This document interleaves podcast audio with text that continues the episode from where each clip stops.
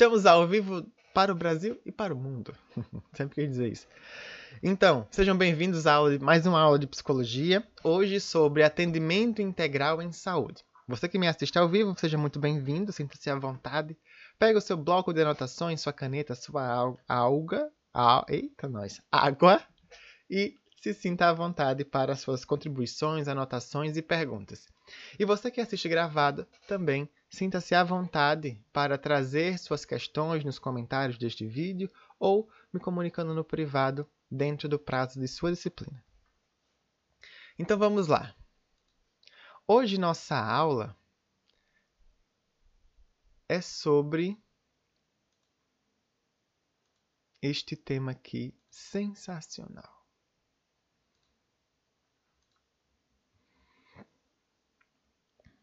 Vai aparecer para vocês.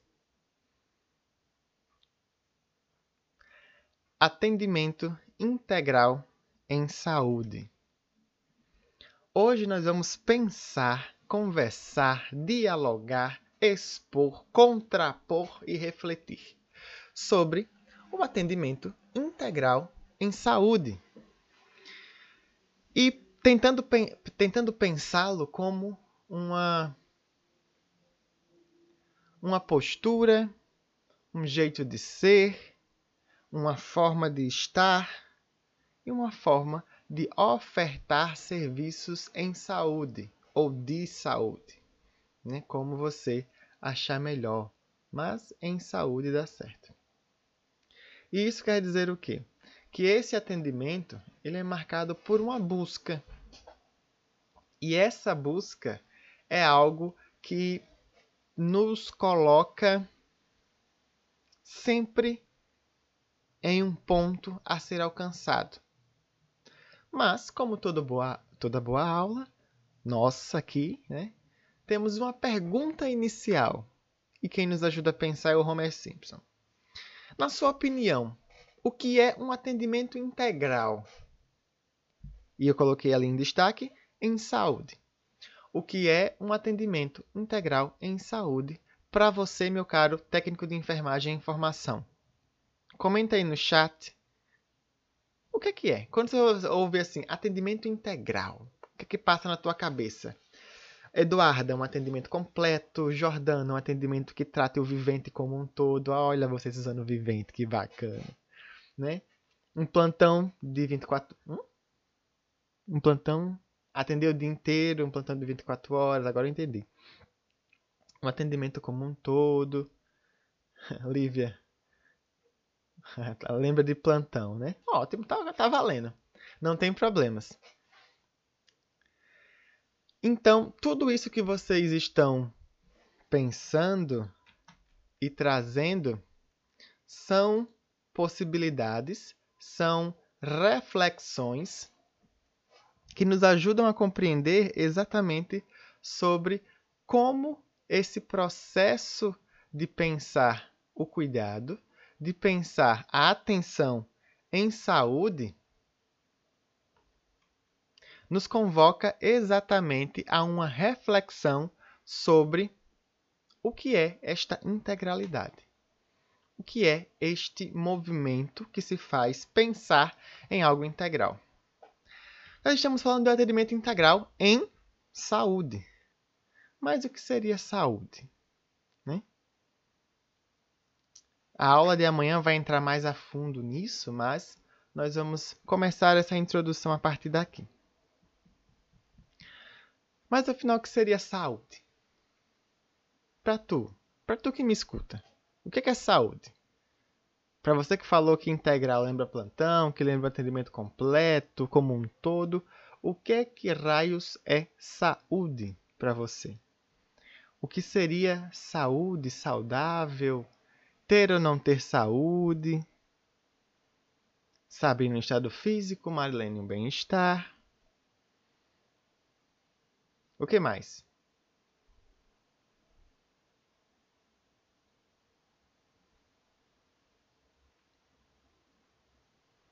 Ou seja, tudo isso e mais um pouco. O conceito de saúde é o conceito que a gente já conhece, mas ele traz é, Ana, Júlia pensa, né? Tudo direitinho funcionando, tudo direitinho no seu devido lugar. E a OMS vai trazendo exatamente esse conceito como sendo uma situação de perfeito bem-estar físico e mental. Só que, ao mesmo tempo, esse conceito ele é esquisito, porque ele traz uma palavra que nos faz pensar em perfeição, em estado organizado sem alteração. E quando nós pensamos nisso, nós temos que lembrar que nós, nós temos uma dinâmica. E essa dinâmica é exatamente marcada por movimento, por não estaticidade. E se nós pensarmos nesse estado de perfeito bem-estar, hoje. Opa, volto sim.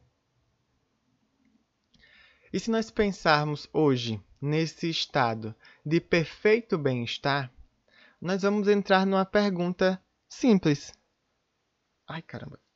Você, hoje, agora, neste exato momento, pelas horas que são 9 horas e 9 minutos, você se considera uma pessoa com saúde ou uma pessoa com adoecimento?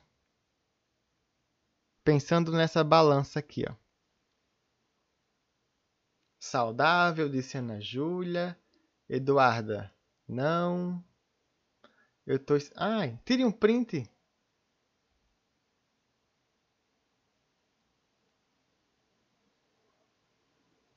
Também dá certo. Tem um botãozinho chamado Print Screen lá em cima. Ok, tá, termine. É... Vou... Temos aí, né? Adoecida, doente, saudável. E vocês que estão já nessa reflexão da resposta.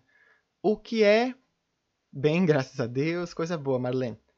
O que define que você está saudável, que você está doente, ou que você está marromeno?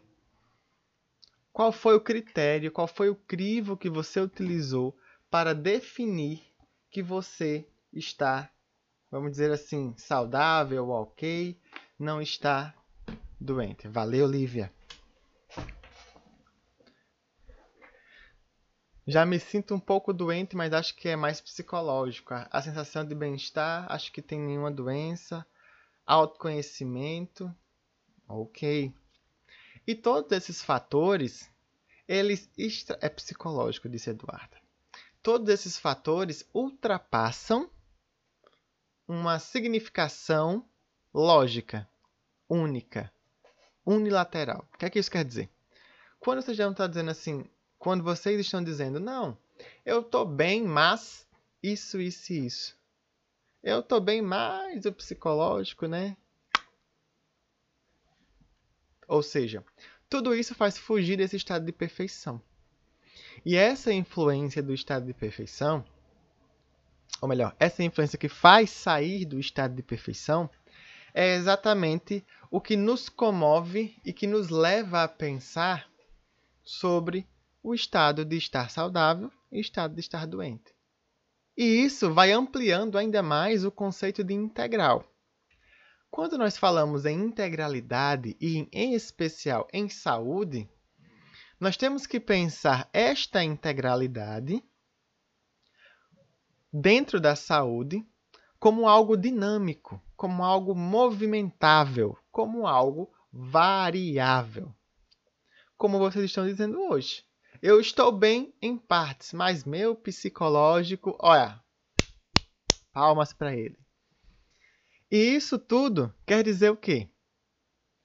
Que a nossa forma de estar completamente bem não se vincula diretamente a uma é, há uma questão de entendimento particular, há uma questão de entendimento é, única, que é um fator que determina a minha saúde. Então, se eu tenho a minha saúde como uma montanha russa, como é que a gente vai na montanha russa? A gente vai aqui assim?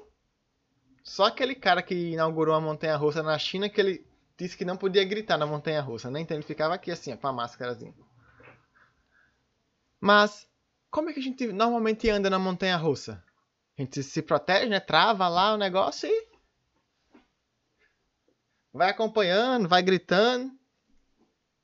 Há vários relevos, é super rápida, é hora que é devagar, ela sobe, ela desce. A gente vai se jogando para um lado para o outro. Ou seja, a nossa forma de pensar saúde é primeiro defini-la como uma montanha russa para melhor acompanhar o seu movimento.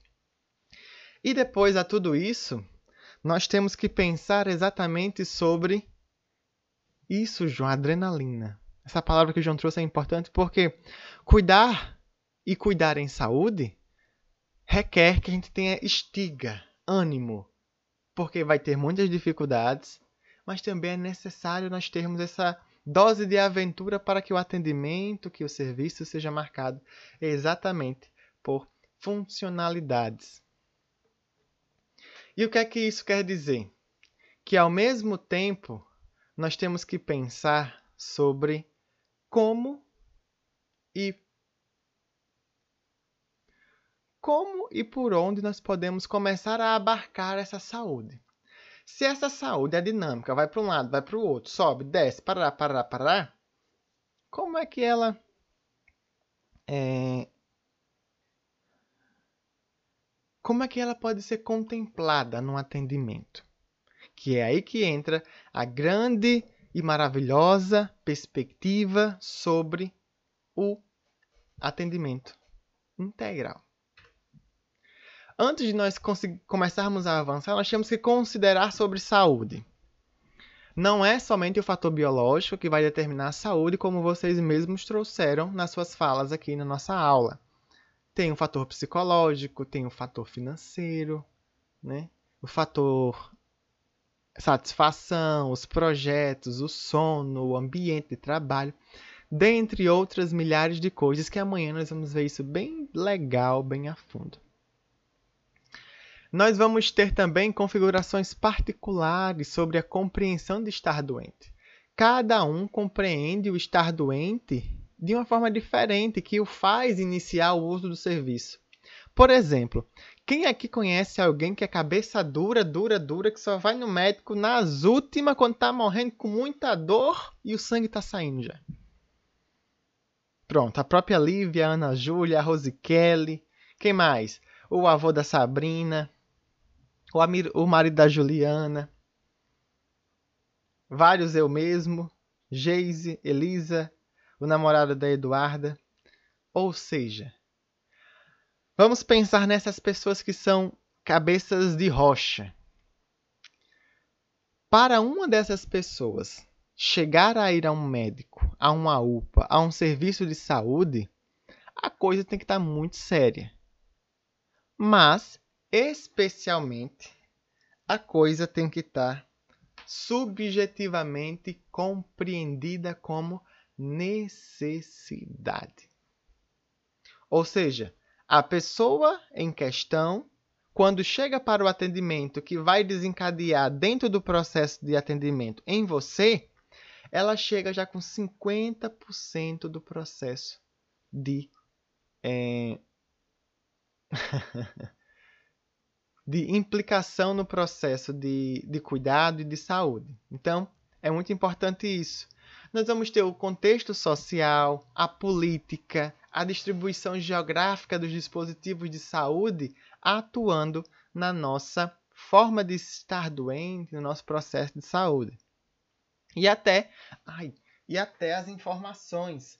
Quanto mais informação eu tenho sobre uma coisa, melhor. Quanto menos eu tenho, pior e assim vai influenciando todo o processo.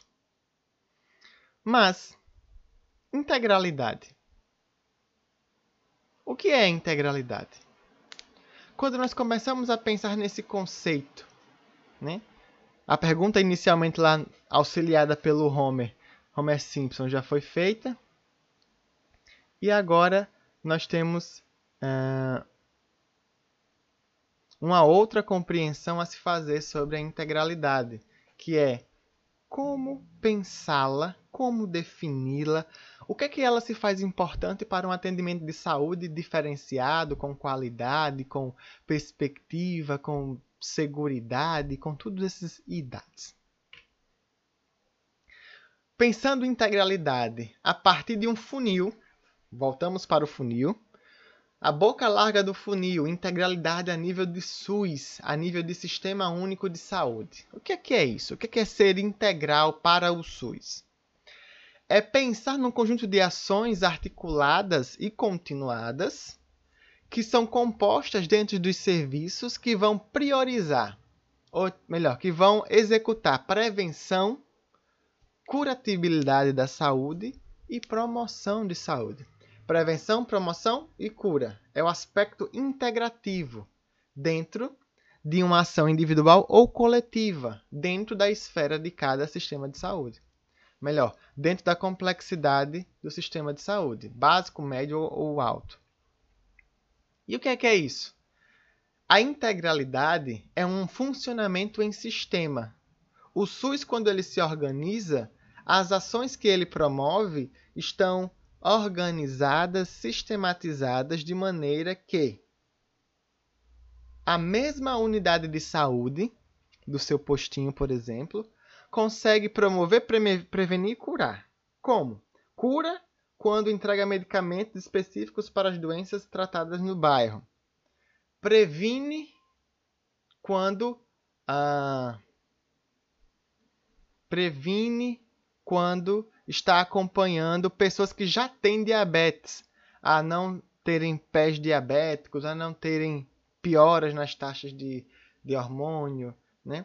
E promove quando capacita, traz informação para a comunidade, entrega camisinha, explica o uso, faz ações do dia D, faz ações do dia G, faz ações do dia J, ou seja, promove a saúde, faz com que é, comportamentos de proteção sejam mais destacáveis do que comportamentos de prevenção. Porque promoção não há um adoecimento ainda. Prevenção, eu estou evitando a piora de um adoecimento que já tem. E curativo é tentar remover o sintoma de adoecimento. Então, funcionar nessa perspectiva vai trazer uma complexa teia de significados e sentidos que vão estar atuando diretamente nessa forma de atender. Perfeito, Ana Júlia, é um atendimento completo. Nós vamos começar a funilar essa reflexão para que encaixe bem direitinho na sua cabeça. Isso que eu acabei de falar é a complexidade do SUS tentando dar conta da saúde, que é uma montanha russa e tem várias variáveis, correto? Que nós vimos ainda há pouco. E o SUS, enquanto. Eita, enganchei aqui enquanto promotor de integralidade, é um dos princípios né, organizativos do SUS, ele vai promover, prevenir. Ou seja, essas três bolinhas aí, pensem elas em cima de uma mesa. Ou seja, elas passam entre si. Nós poderíamos muito bem dizer que, isso, que elas juntas formam uma bola, uma bola só. Mas, didaticamente, vamos separá-las, certo? E isso é a dimensão horizontal, ou seja, tudo tem promoção, tem prevenção, tem recuperação. Mas existe uma outra linha, que é a linha vertical. Vamos pensar num plano cartesiano, matemática. Né? Linha X, linha Y. Ou é X e Y? Nunca lembro. Sei lá, é X e Y. Horizontal e vertical. Quando os pontos se cruzam, né, nós temos os pontos de interseção, que vai dar a nossa parábola, a nossa trajetória e assim por diante. Dentro dessa perspectiva, nós podemos refletir com algo parecido assim. Pois a integralidade que visa essa união, x é vertical, né? Então pronto. Então, essa aqui é y e essa aqui é x. A integralidade visa essa dimensão, né? y horizontal e também tem na sua composição essa visão X, vertical. Que é o quê? Que é uma visão que inclui a compreensão total em relação ao homem. Porque horizontalmente todo mundo vai ter ações de prevenção, promoção e curatibilidade. Já a vertical vai considerar os aspectos micro, meso e macro de cada comunidade. Ou seja, não é apenas o biológico, A gente viu lá, lá atrás que saúde é algo muito mais complexo. Então, considerar que o atendimento que eu vou ofertar ao vivente, ele tem que ser tão complexo quanto tal. Pois, se a sua saúde é uma saúde que ultrapassa o biológico, ultrapassa o técnico, mas tem o afetivo, tem o espiritual, tem o sociocultural. Ixi, tem espiritual duas vezes. E tem o emocional. Ou seja, faltou o comportamental aí. Tudo isso tem que estar sendo considerado exatamente pelo fato de que eu, profissional de saúde, tenho que estar pensando constantemente em como vou fazer essa articulação, em como vou fazer essa junção para que eu possa realizar exatamente a compreensão e a executabilidade do atendimento integral em saúde. Mas para isso eu preciso entender. É complexo, então eu tenho que me organizar para ser também complexo. Ou seja, vamos ampliar esse conceito e defini-lo enquanto aplicabilidade. Ou seja, vamos defini-lo enquanto algo que eu posso aplicar. Pensar em um atendimento integral em saúde é ultrapassar o biológico. Isso aí tem que ficar claro de, de, de fato e de direito. E é uma compreensão em rede, ou seja, se o SUS, que é o campo que mais absorve profissionais de saúde, ele tem essa perspectiva de integralidade no seu sistema, então você, no seu atendimento ali, ó, corpo a corpo, também tem que considerar isso, independente de estar no SUS ou não. Mas permitir que o subjetivo ganhe espaço. O que é que eu quero que você saia daqui compreendendo dessa aula? Que a integralidade é para além de somente cessar os sintomas biológicos que causam sofrimento ou dor ao vivente, mas sim trazer uma amplitude que consiga abarcar o emocional, o sentimental, parará, parará, parará. Mas como é que eu faço isso, professor? Eu não sou psicólogo. E ainda bem que você não é e nem precisa. Porque nós vamos passar por alguns pontos que vão nos ajudar a compreender isso. Principalmente por esta frase que já foi dita em aulas passadas, mas que nos ajuda a pensar. Que aqui eu peguei o exemplo de, uma, de um negocinho da internet que diz assim: a anatomia de um psicólogo da esquerda para a direita, né? Ouvidos super desenvolvidos, caixa de lenço embutida no ombro aqui, DSM acoplado, que é o diagnóstico, o, o diário, não, manual de diagnósticos psiquiátricos, a cabeça, né, um cofre dos segredos, e na mão a pá desencadeadora de insights ou de ideias, conexões, né? Só que o psicólogo é muito mais que isso. O técnico de enfermagem é muito mais que, do que dizem sobre ele. O próprio vivente é muito mais do que dizem sobre ele. Então, o todo é mais que a soma das partes. Pensar na integralidade em saúde, pensar num atendimento completo, num atendimento holístico, num atendimento que dê conta da pessoa como um todo, é pensar exatamente sobre como é que eu posso considerá-la enquanto todo, mas sem fazer uma coisa meia esdrúxula, que é juntar os pedaços e entender que é isso que eu vou atender. Ou seja, não, é só compreender que a pessoa é isso, mais isso, mais isso, mais isso. Não, não, não vá nessa linha porque você acaba reduzindo a pessoa a uma soma. Entenda que existem componentes e que eles se articulam pense como numa amoeba aí. É aquela coisa ali, tem uma forma não muito específica, mas tem, e essa forma vai se moldando, se movimentando. Então, está sempre se ajustando é o grande tchan do atendimento integral em saúde, para que você não reduza a pessoa, o seu vivente, a apenas uma parte, um pedaço do todo. Mas ele é o todo e também é uma parte, porque ele completa um, um contexto e é completado por um contexto.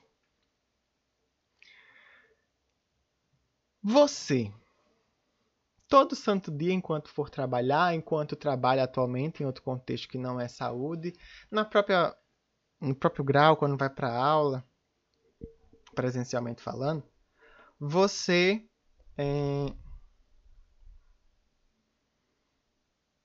entra em contato com isso aí de outras pessoas.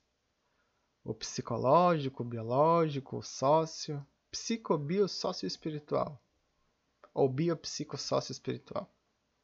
Essa junção todos nós temos, de um jeito, de outro, mas como você chama isso?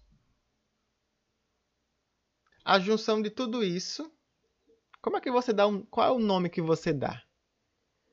Como é que você nomeia? Como é que você articula a nomeação marromeno, Lívia. integralidade seria show, né? Mas não, tem a ver com integralidade e tem a ver com cotidiano também, Lívia, mas não é essa a palavra ainda. Quando nós estamos pensando na junção do psicológico de cada um, do biológico de cada um, do social de cada um, da espiritualidade de cada um, nós estamos falando de um foco numa, numa coisa que tem um nome. Certo? Que não vou, não vou dar spoiler ainda, vou causar curiosidade. Que isso tudo aqui tem um nome específico que a gente vai ver daqui a pouco. E que nos convoca a um foco total. Me escute com os olhos. O ser humano não pode ser dividido ele é um todo o tempo todo. Sem problema, Marlene. Ele é um todo o tempo todo. Ele é o quê? Emoção, pensamento, sensação, corpo, afetações, sentimentos. E isso tudo é indivisível. Ou seja, eu não posso resumir a pessoa só naquela emoção do atendimento. Eu não posso resumi-la só naquela emoção do comportamento. Ou nas na reação do seu comportamento. Eu tenho que estar o tempo todo compreendendo que tudo aquilo que chega para mim é a pessoa integralmente, que pode oscilar devido à sua é, situação do dia, configuração do momento, mas é sempre um todo.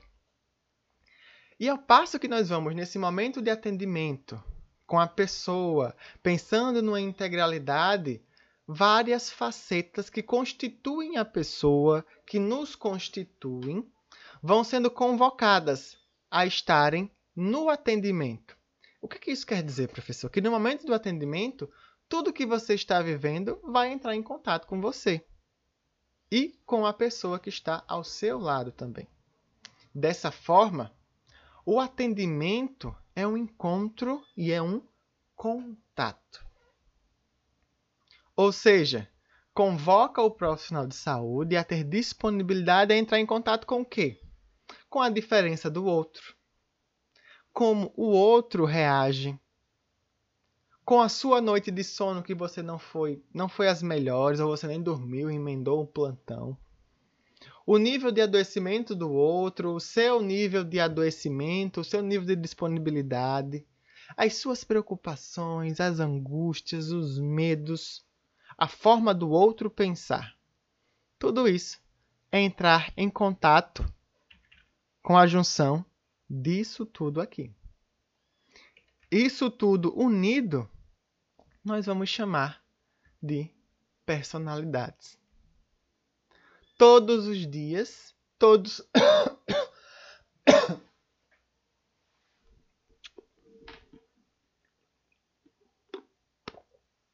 todos os dias, todos os momentos, nós vamos entrar em contato com personalidades. Ou seja, vamos entrar com esse conjunto de pessoas vamos entrar em conjunto com várias pessoas que estarão o tempo todo. Como é que eu posso dizer? Fazendo com que a sua subjetividade, lembram da aula 01? Ou seja, a personalidade é, eu vou defini-la bem direitinho daqui a pouco, mas é tudo aquilo que nós vimos em subjetividade, só que em movimento, acontecendo, se moldando, se remoldando, né?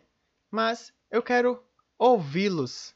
Eu quero que vocês me tragam exatamente de uma forma dinâmica a forma como vocês pensam em personalidade.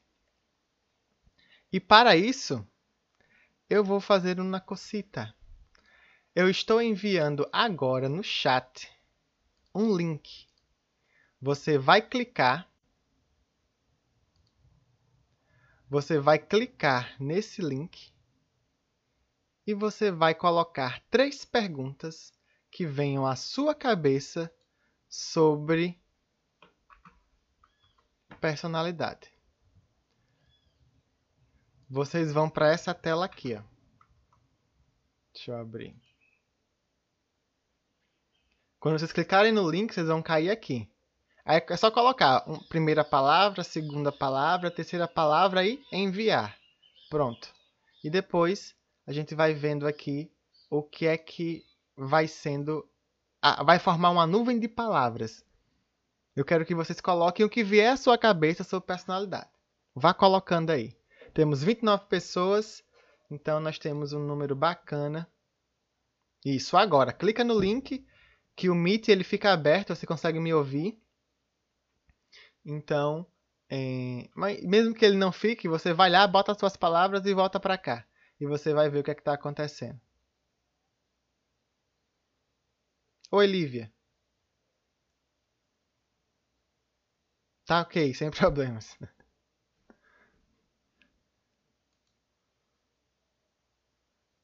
Vamos lá, pessoal? Cliquem aí no link e coloquem as palavrinhas de vocês.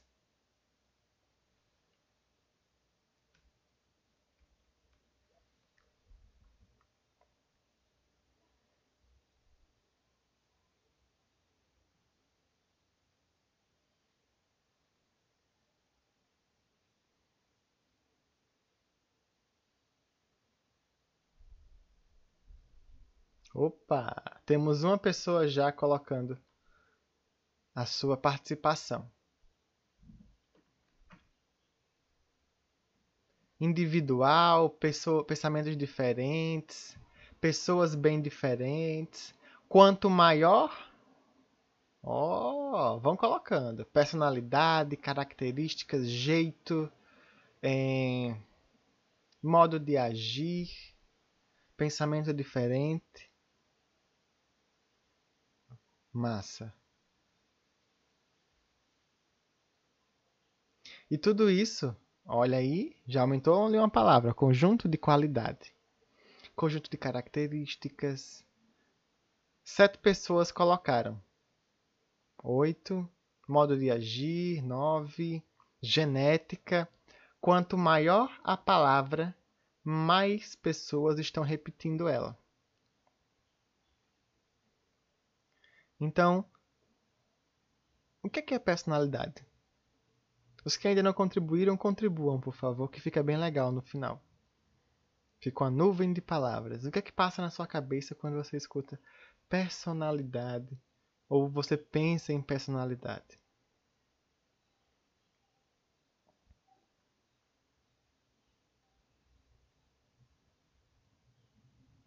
Ó. E tudo isso é importante que nos ajuda a pensar como nós vemos a personalidade no nosso dia a dia. Nossa, que legal. Ó, temos, pa temos palavras fortes ali ganhando destaque. Individualidade, conjunto de qualidades, modo de agir, atitudes diferentes e personalidade. São as palavras que mais foram repetidas. Temos 13 participantes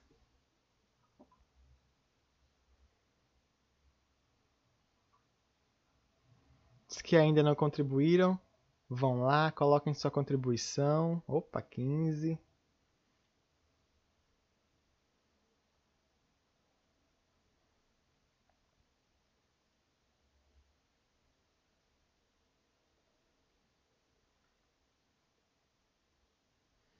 tudo 16 pessoas.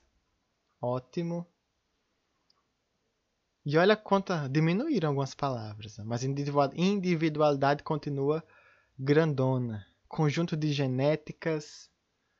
Tem uns bem pequenininhos. Características, não, diferenças de pensamento, nosso todo, atitude. Ó. Modo de agir, individualidade e conjunto de qualidades é o que mais está em destaque nesse momento.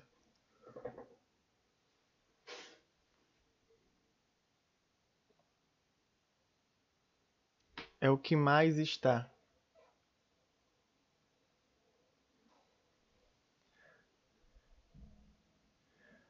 Na hora de escrever tinha hora que não saía a palavra toda. É porque só cabe 25 caracteres, eu acho em cada espacinho daquele. Então, se for uma frase muito grande, aí não vai caber. Mas coloca aí pelo menos um pedaço que dá certo. Temos 18 participantes. Então, acho que já está bacana, mas quem quiser continuar colocando, é só clicar de novo e botar mais palavras. Mas viram aí, né? A nossa turma definiu personalidade como sendo, em sua maioria, eu vou mandar essa fotinha depois para vocês, que ele me dá no grupo, para vocês verem as palavras bem de pertinho. Mas é, a personalidade, a partir das palavras que vocês colocaram, se destaca como um modo de agir, uma individualidade e um conjunto de qualidades.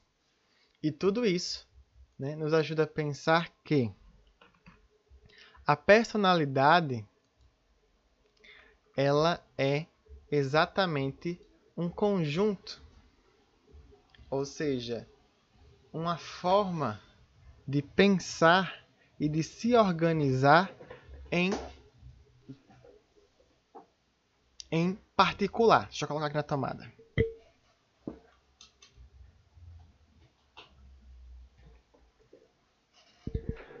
Quando nós estamos falando em personalidade, nós estamos falando de quê? Do modo geral, constante, peculiar de pensar, sentir, agir de cada um em movimento constante no seu dia a dia. Ou seja, em movimento constante, de modo que esse pensar, esse se organizar, tudo isso vai ser marcado exatamente sobre a questão das, do mundo interno de cada um em exposição ao mundo externo. Ou seja, a personalidade é tudo que eu sei, que eu sou e que eu sinto interagindo com o mundo, acontecendo, esbarrando com as pessoas. Isso tudo. O que foi, Juliana?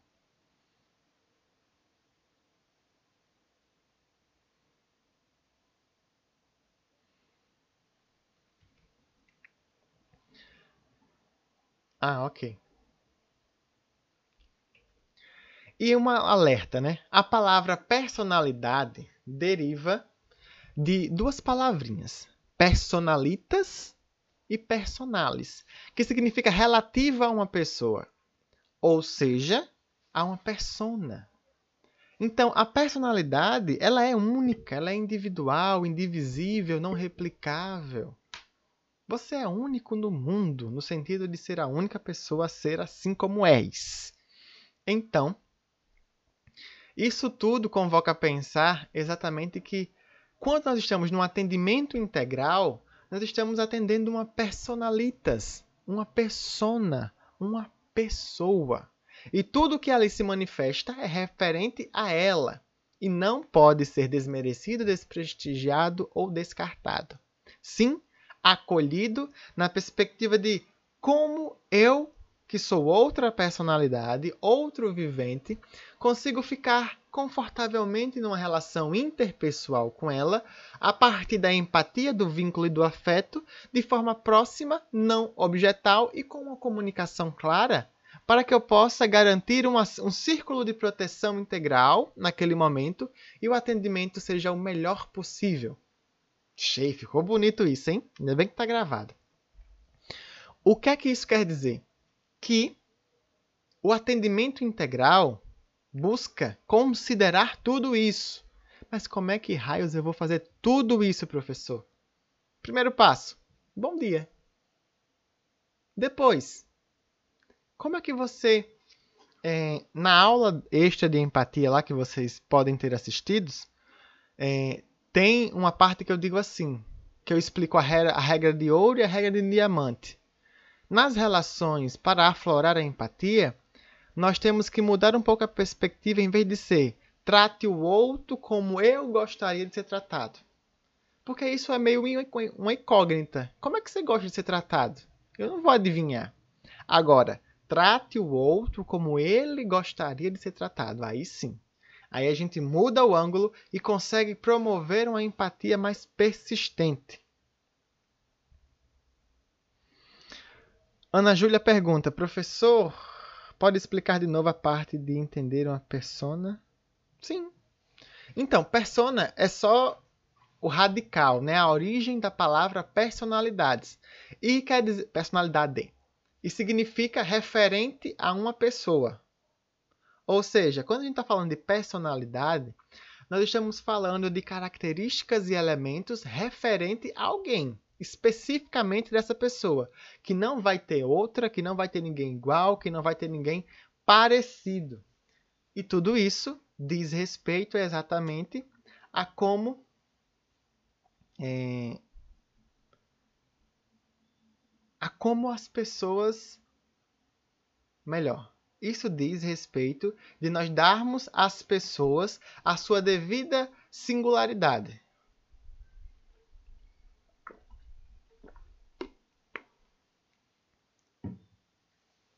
Pois quando a gente traz essa questão da persona, a gente lembra logo de máscaras. Vocês conhecem alguém duas caras? Ou com mais caras de nada, Ana Júlia? Sim! Bruna só fez rir. KKK. Ah, não, ela botou assim lá em cima. Claro, quem nunca, né? Eu já. Eu nunca. Eu nunca. Eu já. Então, tudo isso nos convida a pensar sobre. Tem muito, né, Juliana? E aí eu pergunto: você é duas caras?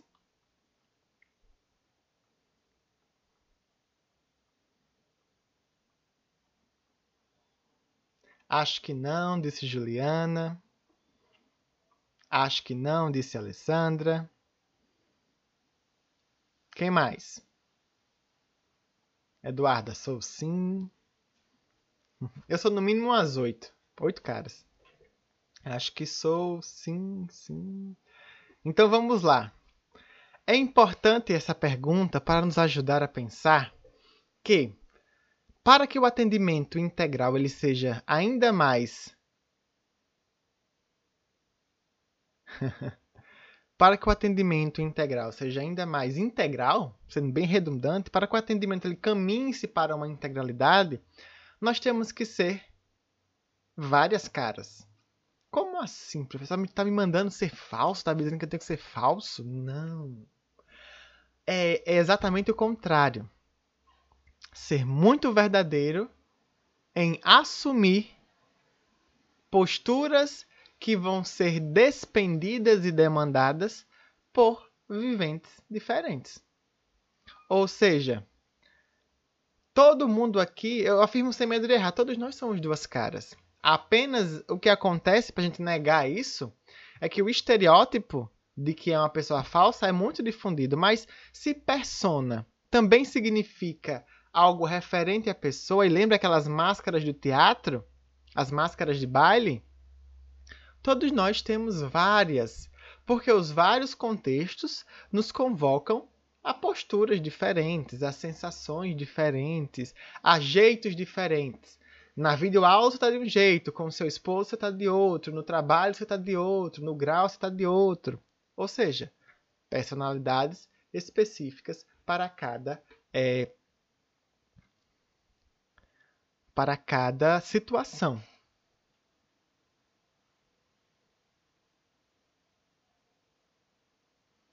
João Danilo comenta: Pois não, posso a mesma. Pe... Que?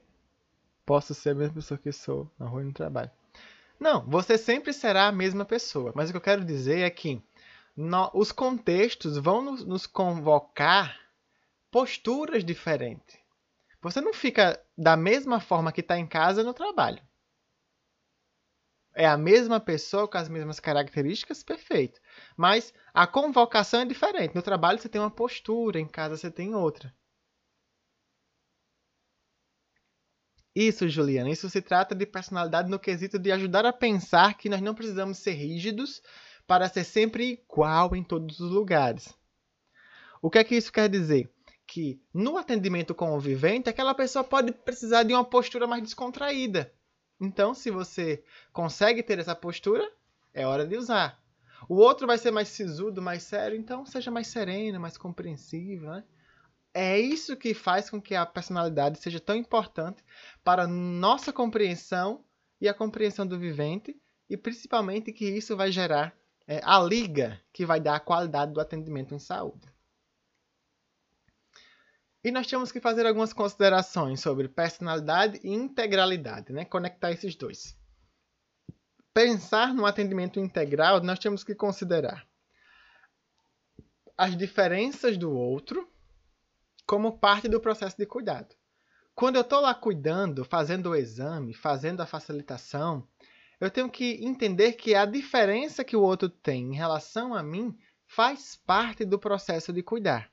Porque senão, seria todo mundo igual, seria todo mundo parecido, né? E cada um de nós, profissionais de saúde, terá um limite, uma particularidade. Eu só consigo atender até aqui eu só consigo atender até aqui. Eu só consigo atender até assado. E assim a gente vai produzindo, a gente vai é, se organizando dentro dos limites. E dentro de tudo isso, sempre com pensamento crítico. Como é que eu vou considerar todas as dimensões que eu aprendi na formação dentro do atendimento? E está sempre se reorganizando, se alimentando. É por isso que é cíclico essas setinhas aí, ó. É cíclico tudo isso. E o cuidado, ele acontece em várias camadas. Ele acontece de uma forma é, relacional.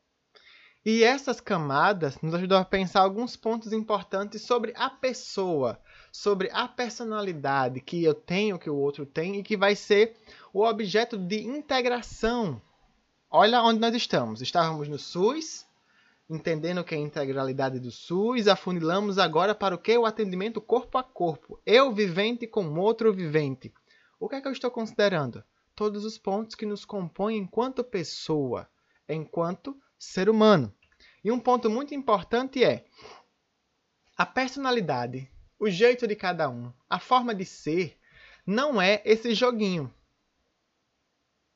Não é tudo encaixadinho todo mundo não vai ser assim, assim, assado, bliu, bliu, blá, blá. Não. Nós temos uma organização, mas é uma organização desorganizada, vamos dizer assim. O que é que isso quer dizer?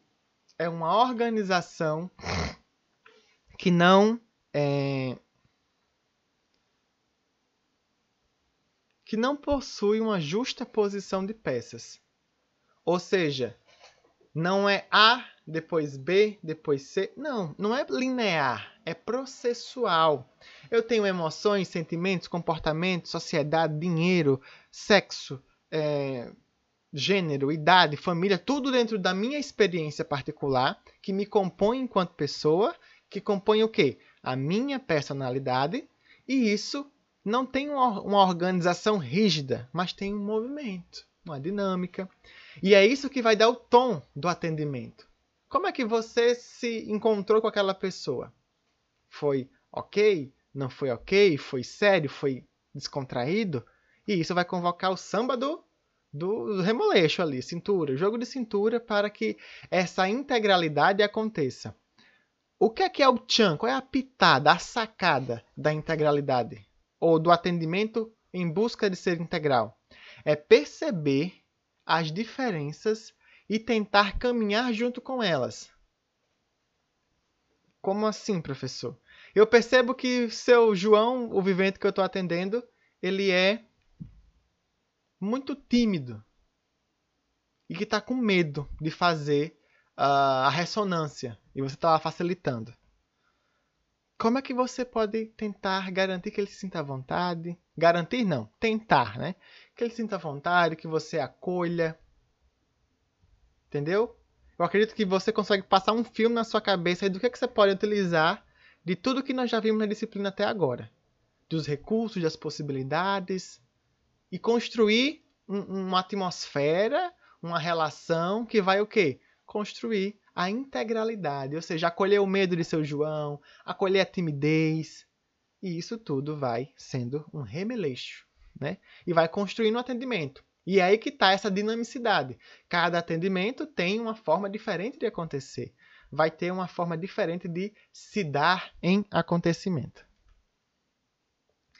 E diferente do que dizia Platão, a personalidade não está na cabeça, não está nos pés, mas a pessoa é o todo, é tudo, inclusive a sua personalidade. Então, não quer dizer que vai estar tá numa parte, em outra parte. Vai dizer, isso quer dizer que ela é, ela é o todo. Então não, não tá em lugar nenhum específico a personalidade. Ela tá na cabeça, no coração. Não.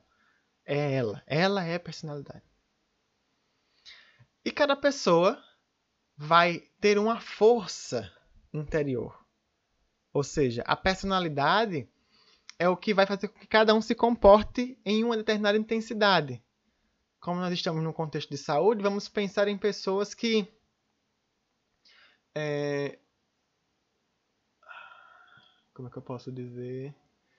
Em pessoas que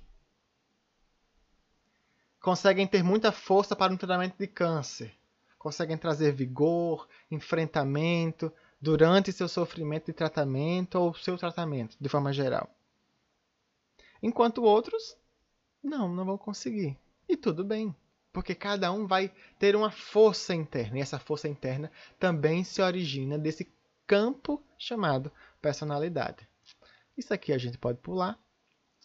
E uma coisa muito interessante: no momento do atendimento, aquela pessoa, enquanto um ser que tem uma complexa trama de sentidos e significados em sua constituição, a sua personalidade, aquele jeito dela, ela vai se direcionar para várias direções, ficou redundante, ao mesmo tempo. O que é que isso quer dizer? Eu quero agora que você lembre da última vez que. Da última vez não. Vamos para o ensino fundamental.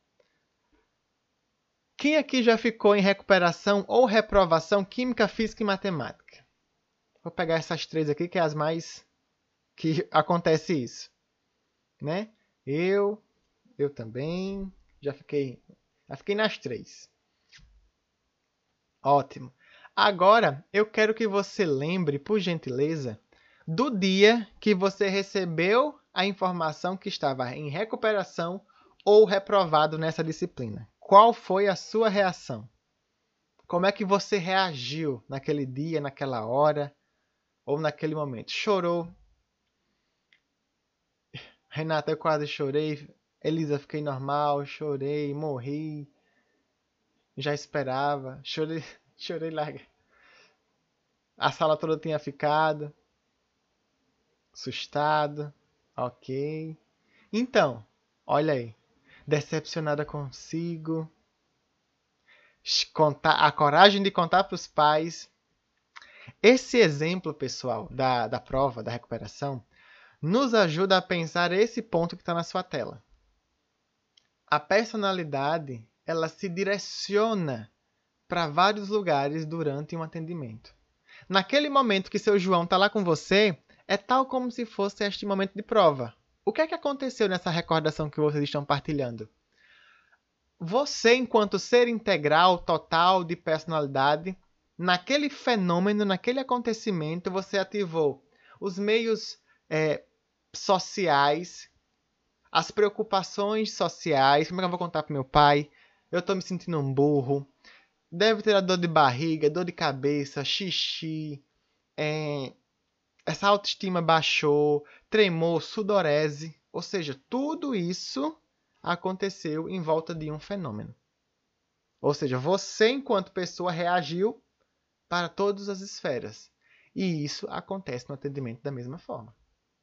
A pessoa que você atende será reagente, ou seja, ela vai estar tá se afetando, se incomodando e vários aspectos vão estar acontecendo durante esse atendimento, durante esse é, ato de encontro. E falar em ato de encontro, o atendimento que nesse momento estamos chamando de atendimento integral, mas vamos focar assim, o atendimento. Ele é um acontecimento. O que é um acontecimento? É algo que puf, aconteceu. Seja uma ideia, seja um acidente de carro, seja uma descoberta de algo novo, acontece. Ele não é possível de ser previsto, ele simplesmente acontece, porque ele é natural, ele faz parte do processo do cotidiano.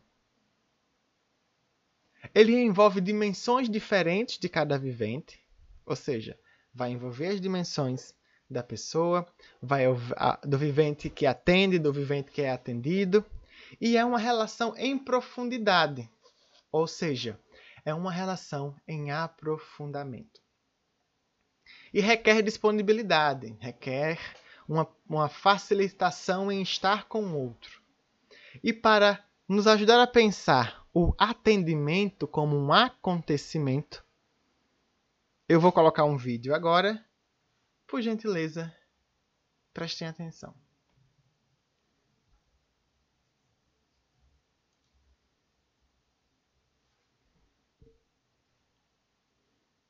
Calma que eu vou dar play.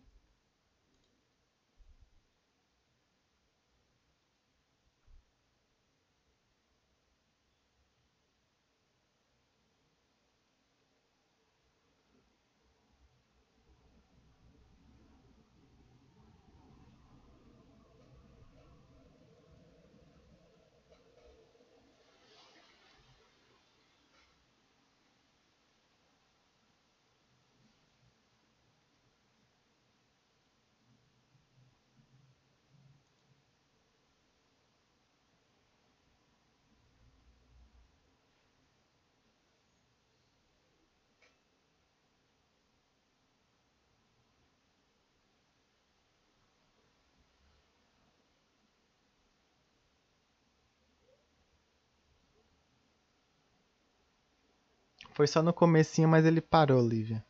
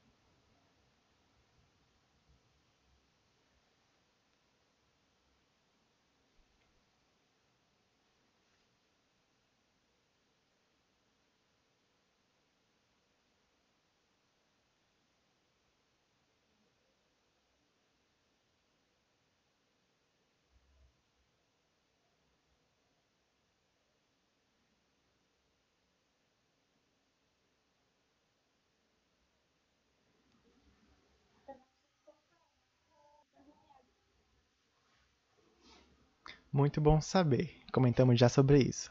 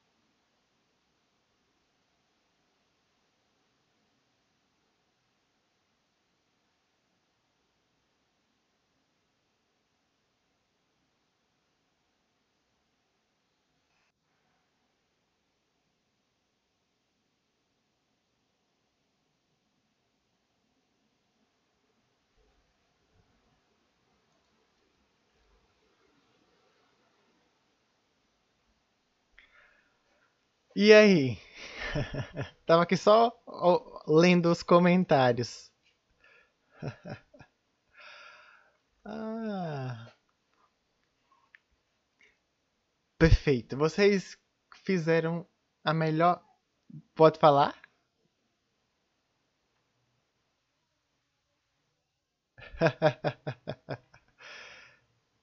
então, vamos agora ao a construção do entendimento sobre aquilo.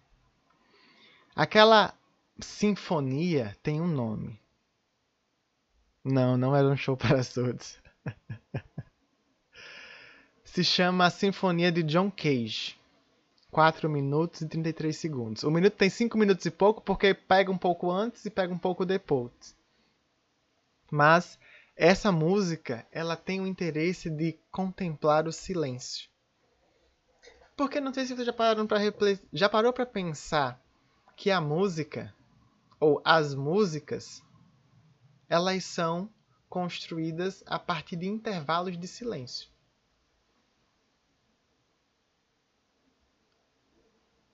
O que é que a música é?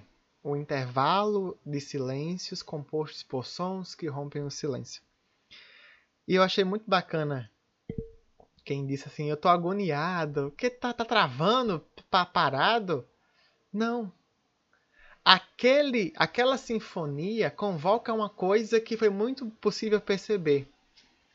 Eu vou só fazer uma seguinte referência. Imagine que aquele pianista é a pessoa que você vai atender. Como seria a sua reação? De uma pessoa que chega calada, em silêncio, num tempo totalmente diferente do seu, para Eduardo de boa. Não, ele não é mudo, gente. Ou ele não é surdo. Ele só aquele pianista, ele toca muito bem, só que ele estava interpretando a música. E tudo isso tomava um calmante e ia atender. É, é exatamente isso. O encontro, o atendimento é um encontro.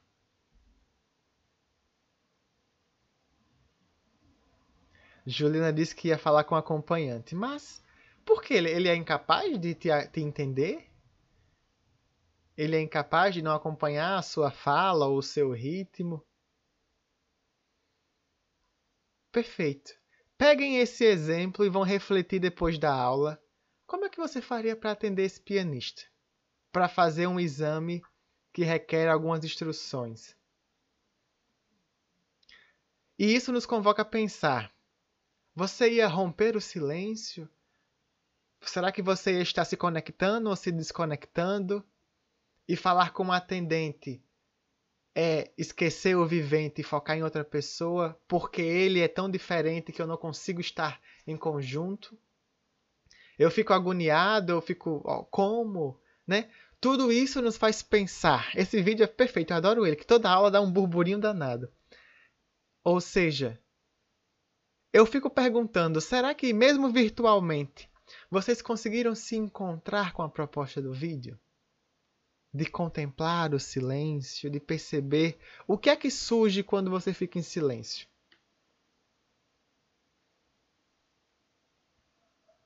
E se o silêncio fosse uma forma de comunicação, Ana Júlia? Quero te provocar na seguinte questão: não ficar em silêncio para sempre. Mas, se ele está em silêncio, você também. Vai que você fica ali só acompanhando o silêncio e depois ele começa a falar, ele começa a trazer. Ou seja, é, é, é, é, eu acho que esse, vocês conseguiram sacar agora tudo que eu estou falando nessa aula.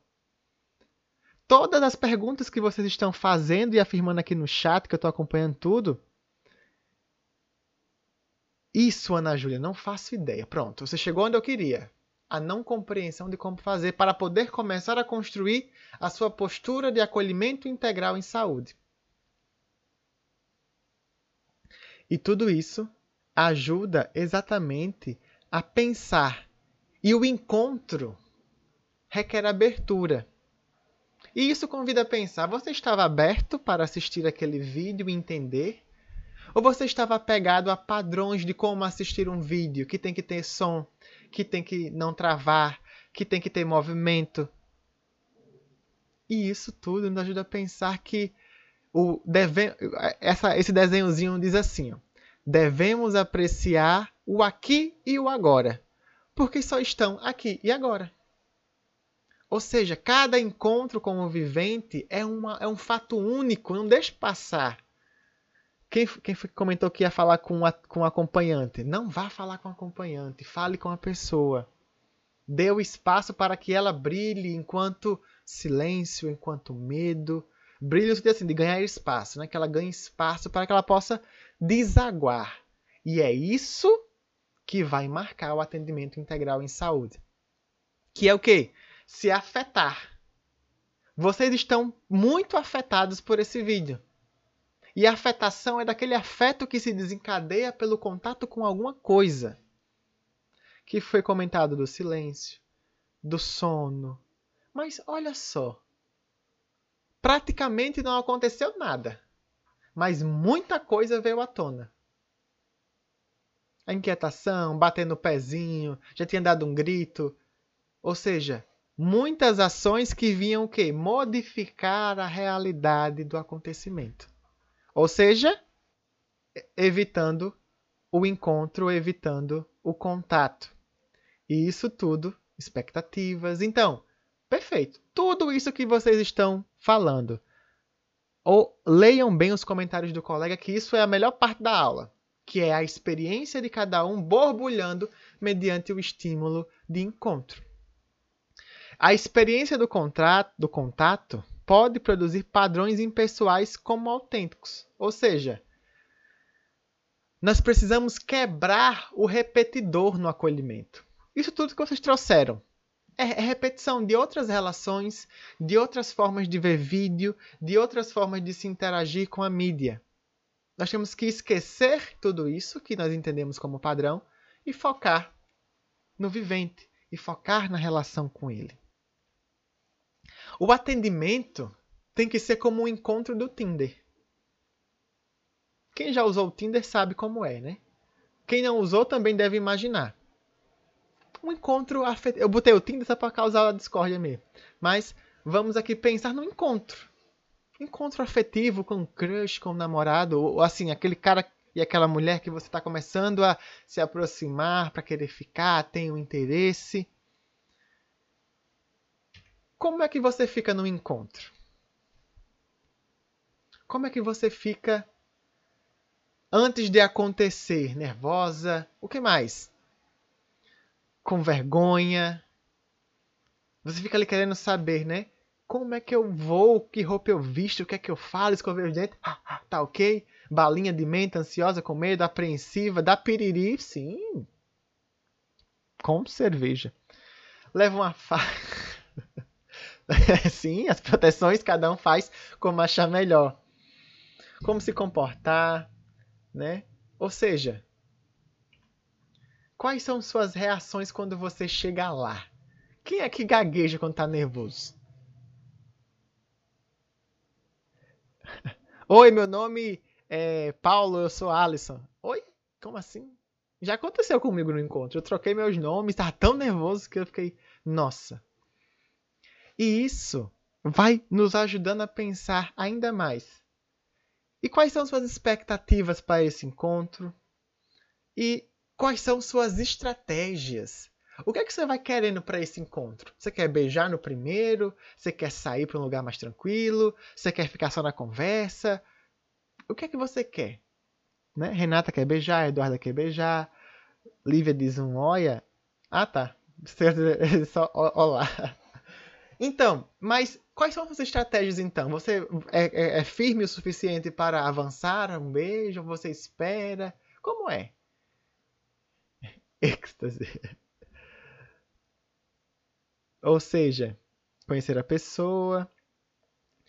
E isso tudo, gente, o atendimento em saúde, peguem todas essas experiências, peguem todas essas falas que vocês estão trazendo e aplique isso para o atendimento convivente.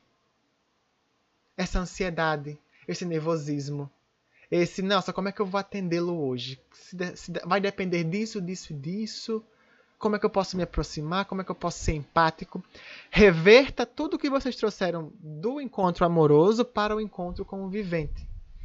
Para que nós possamos chegar. Boa, Rose Kelly, ter uma conexão. Para que nós possamos chegar aqui. Olha que poesia linda que um autor de uma psicologia que eu admiro e trabalho com ela diz. Maia, é Rolomai o nome dele. Rolomai diz assim: O encontro é uma expressão de ser nos mais diversos níveis. Olha aí. Se expressar é exatamente poder estar em contato com o outro nas mais diversas camadas da sua constituição. Então, vamos nos encontrar com os viventes. Vamos nos preocupar, vamos tentar trazer o máximo da nossa originalidade. Alô? Os demais conseguem me ouvir?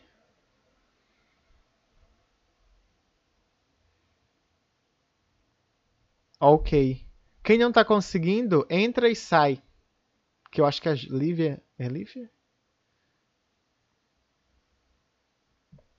Juliana, entra e sai de novo. Juliana, você sai e depois entra. Deixa eu botar aqui no chat.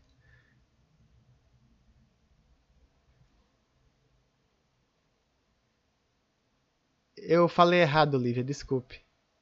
É Juliana que. Caramba, cadê? Deixa eu botar aqui.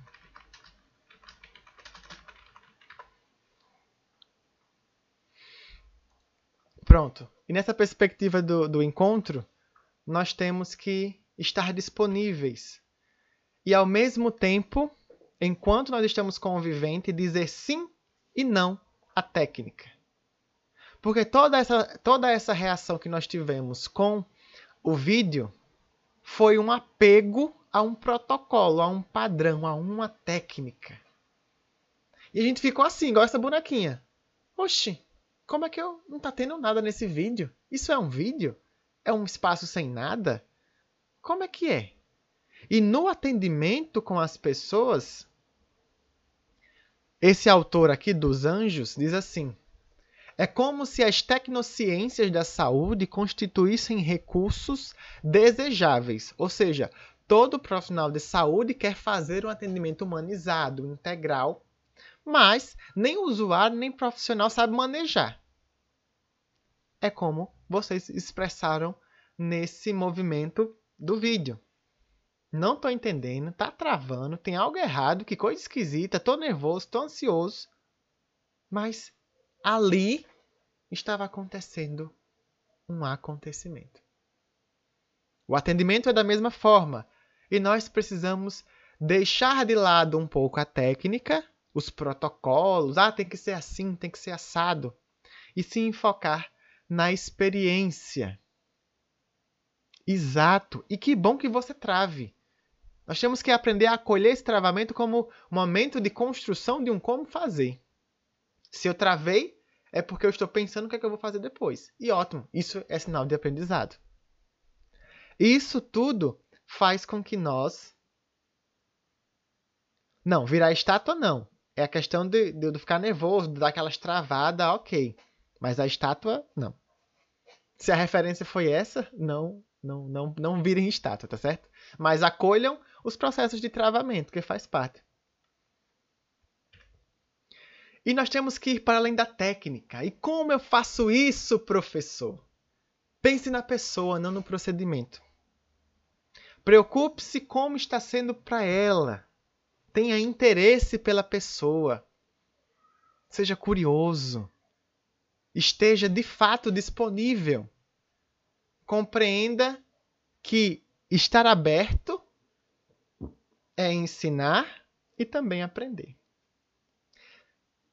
Estar aberto é fazer para além do que lhe é descrito no seu contrato de trabalho é poder entender que a técnica, o protocolo, o manejo, o decúbito, o deâmbulo, a posição da agulha é beleza, é, bom, mas o cuidado é para além disso.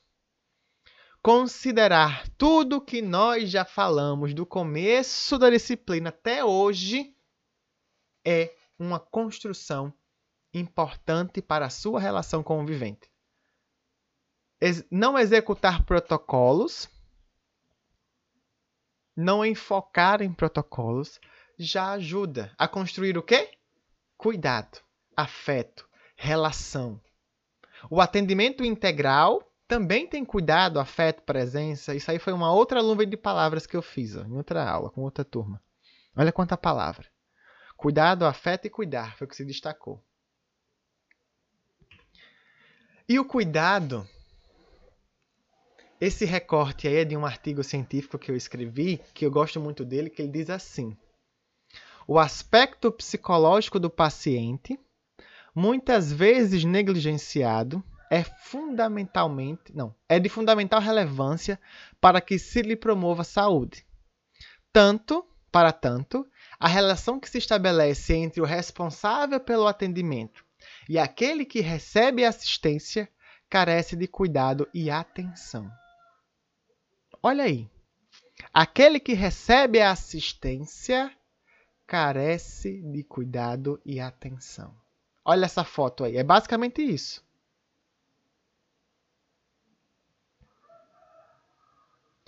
Ou seja, é preciso uma relação proximal, humana. O cuidado acontece na relação. Repito, o cuidado acontece na relação. Se não houver relação, se não houver interesse, se não houver conexão, se você ficar igual ficou com um vídeo com o vivente, não tem cuidado. Não tem atendimento. Tem apenas a execução de um protocolo.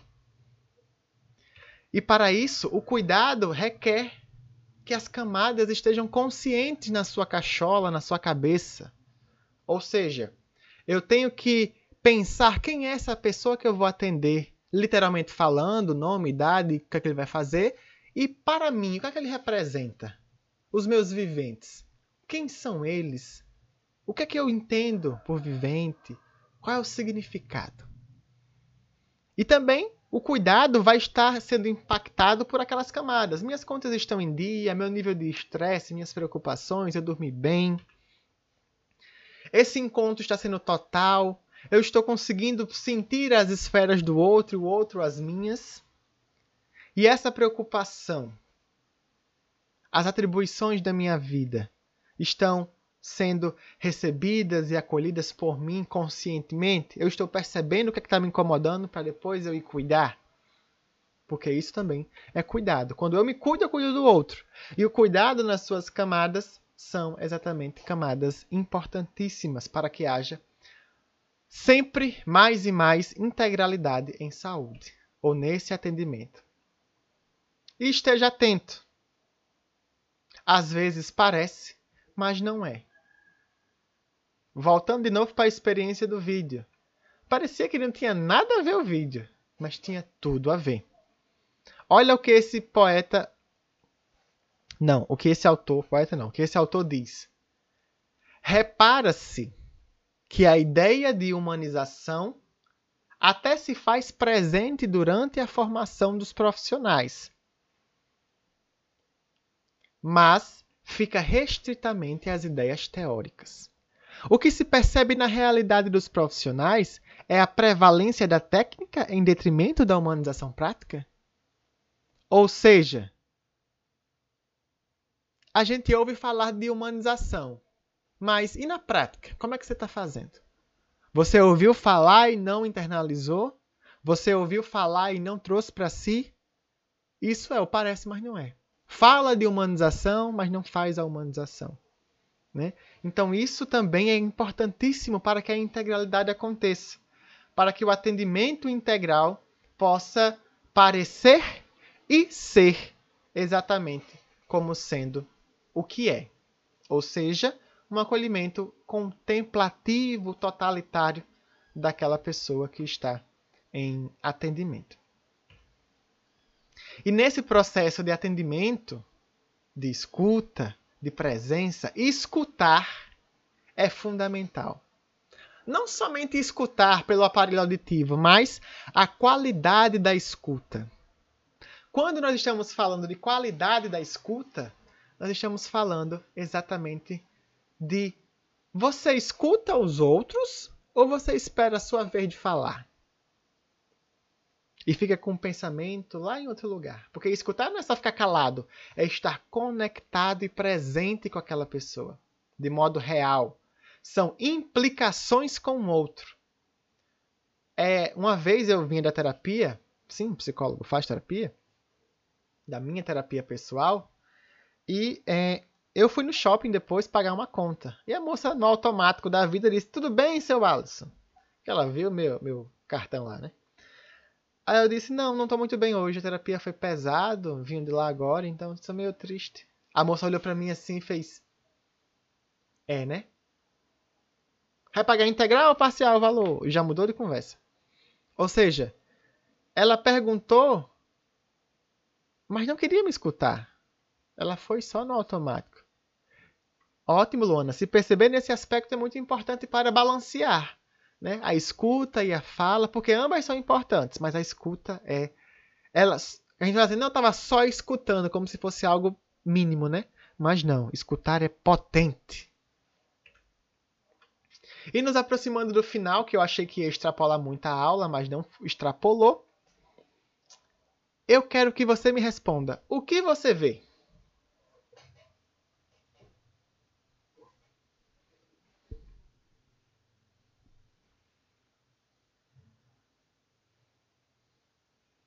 Isso que está na sua tela.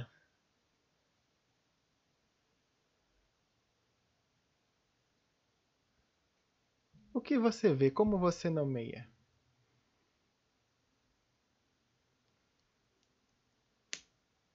Alguém que tem liberdade, mas prefere permanecer. Hum, passarinho preso. Tô sem criatividade. Dois pássaros presos. Ok. O que mais?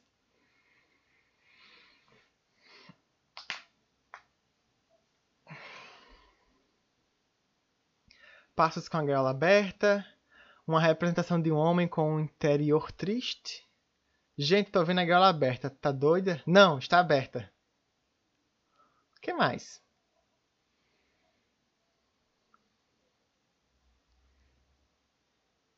O que mais você vê? Alguém mais vê diferente?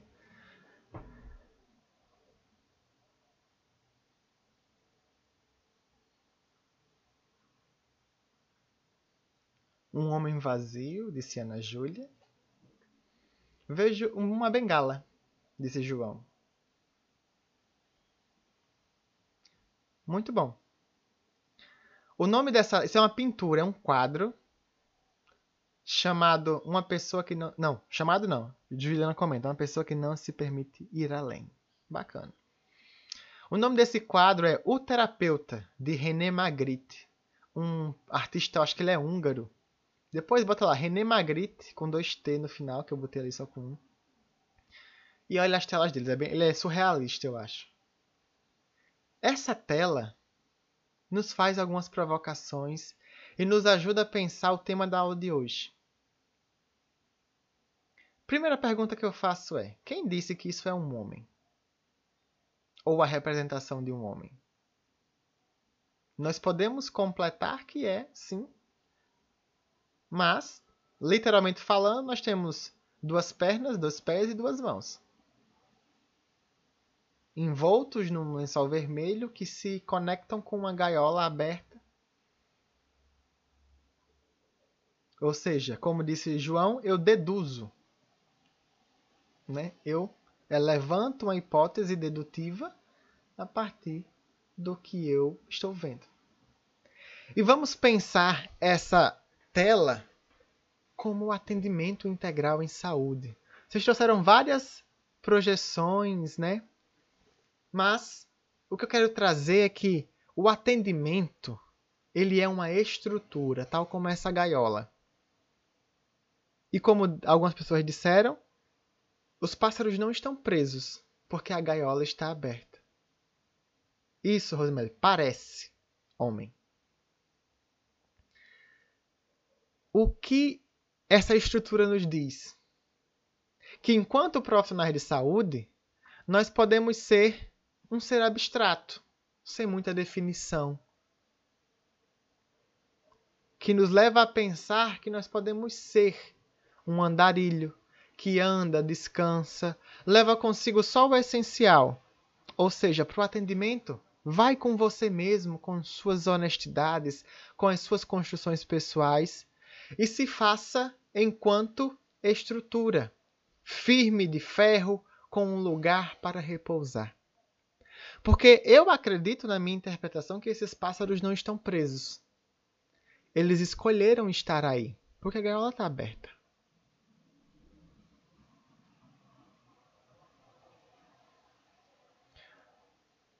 Ou seja, então, Juliana, você pode ser profissional e pode se, se envolver, porque naturalmente isso vai acontecer. A questão é você não extrapolar os limites de uma boa qualidade, de um atendimento com é, dentro dos princípios que nós estamos falando, de honestidade, respeito. Uh, mas se, por exemplo, você encontrar o amor da sua vida no atendimento, ok. Deixa de atendê-lo eticamente para não lhe dar problemas e depois, lá na, na vida lá fora, você segue a vida com ele. Mas cada coisa é dentro da sua realidade. Porque essa tela nos imagina que nós temos que ter estrutura estar disponível para que o outro seja recolhido no acolhimento. Acolher é recolher a pessoa dentro de uma é, situação de conforto, dentro de uma situação. Então, agora, o que é integralidade em saúde? Né? Como é que você pensa depois de essa hora, uma hora e meia de aula, desses vários tópicos e assuntos? O que é ser integral no atendimento? E para concluir. Opa, pode falar? Pergunte. Ou comente.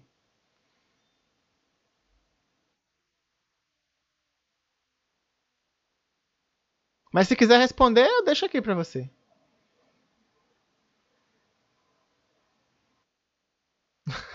ok, tudo bem. E para concluir, o atendimento integral é o próprio cuidado. Requer uma postura de acolhimento, é ir para além da técnica e se permitir ao que aconteça, dentro desses limites positivos e dos limites negativos. Caso aconteça alguma coisa desconfortável, você saberá como lidar com isso. E para fechar, essa frase que muito eu gosto, que diz assim, de um filósofo, de um psicanalista chamado Carl Gustav Jung. Ao tocar uma alma humana, seja apenas outra alma humana. Ou seja, seja só você. Não precisa tanta técnica, não faça como as pessoas que eu entrevistava. Deambular, decúbito, não, vamos dar uma passeada. Seria muito mais legal. E tudo isso nos ajuda e nos ajudaria a pensar que, ao encontrar com alguém, vamos ser alguém, vamos ser uma pessoa. E assim, meus queridos, hoje terminamos com essa frase a nossa aula fim por fim, feito por nós. Essas são as nossas referências. E por hoje é só.